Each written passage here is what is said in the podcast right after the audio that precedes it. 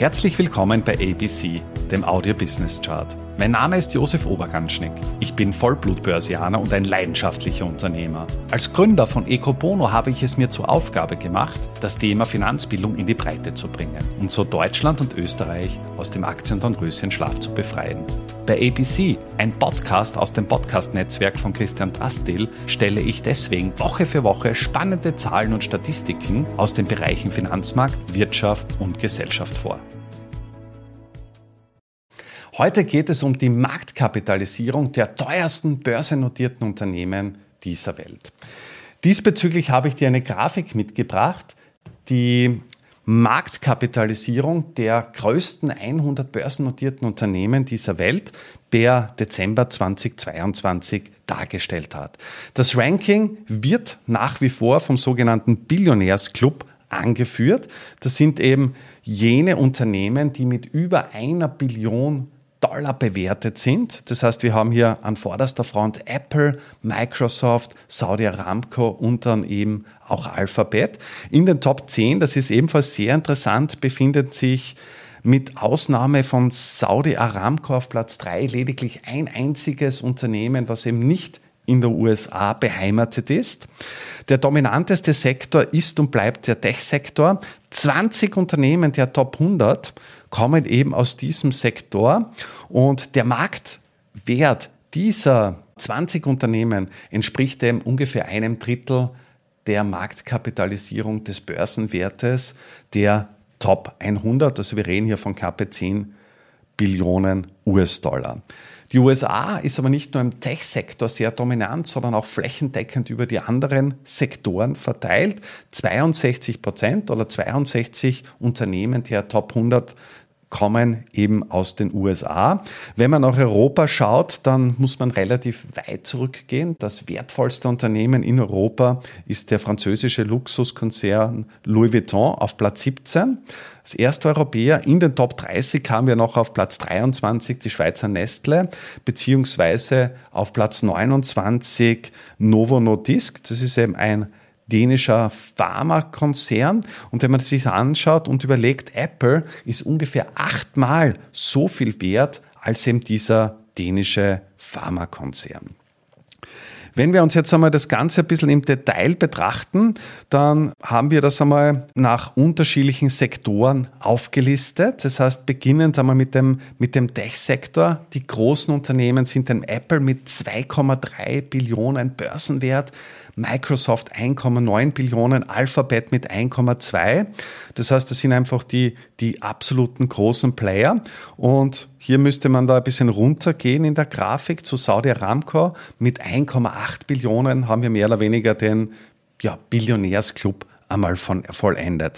Wenn man sich die großen Tech-Unternehmen ansieht, dann hat es ja auch große Unterschiede gegeben. Meta, also ehemals Facebook, ist aktuell nur mal mit 304 Milliarden Dollar bewertet, war auch einmal ein Unternehmen des Billionärsclubs, aber Mark Zuckerbergs Konzern ist da durchaus ein bisschen unter, unter die Räder gekommen. Wir haben ein dänisches Unternehmen, wie gesagt, mit Novo Nordisk, äh, Nordisk als Top 30 Unternehmen. Die großen, stolzen Engländer haben eben nur drei Unternehmen in den Top 100.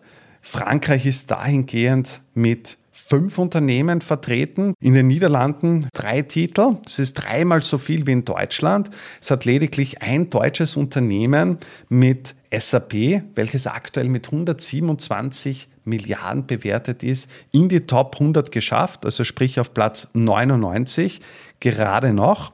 Schweizer Unternehmen sind neben Nestle, Roche und Novartis, also einerseits äh, mit dem globalen Nestle-Konzern, aber auch mit den Pharmaunternehmen sehr stark vertreten.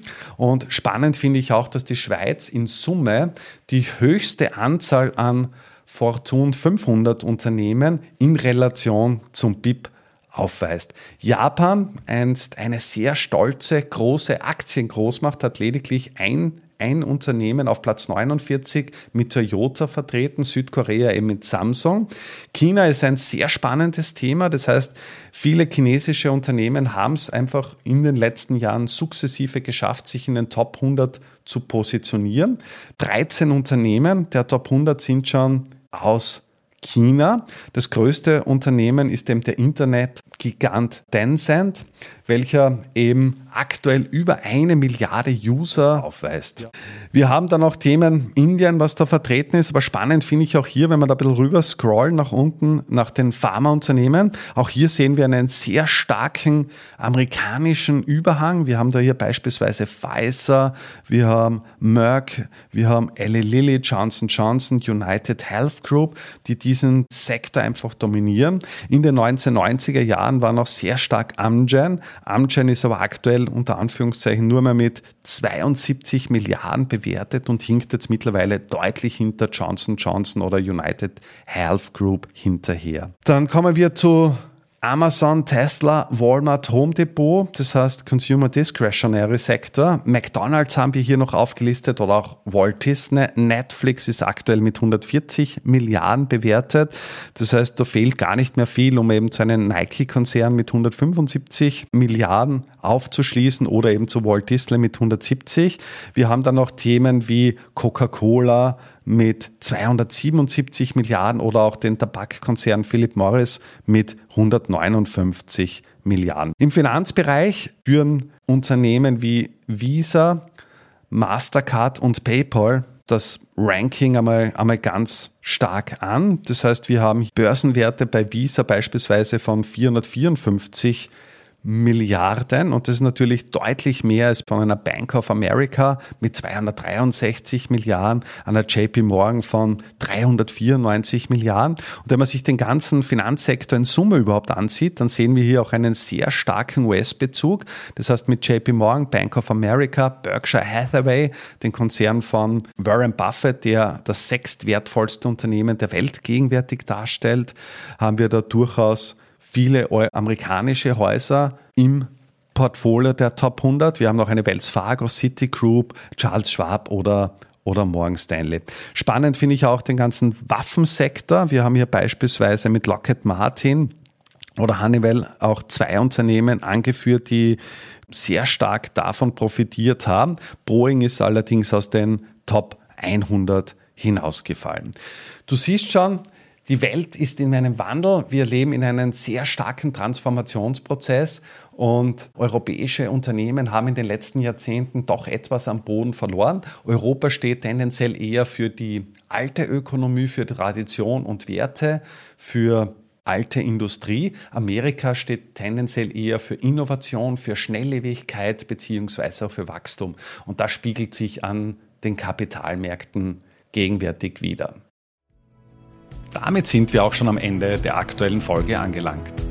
Bei ABC, dem Audio Business Chart, werden Bilder zu Worten. Stay tuned und abonniere diesen Kanal. Ich wünsche dir eine schöne Zeit. Bis zum nächsten Mal bei ABC, dem Audio Business Chart. Servus und Baba.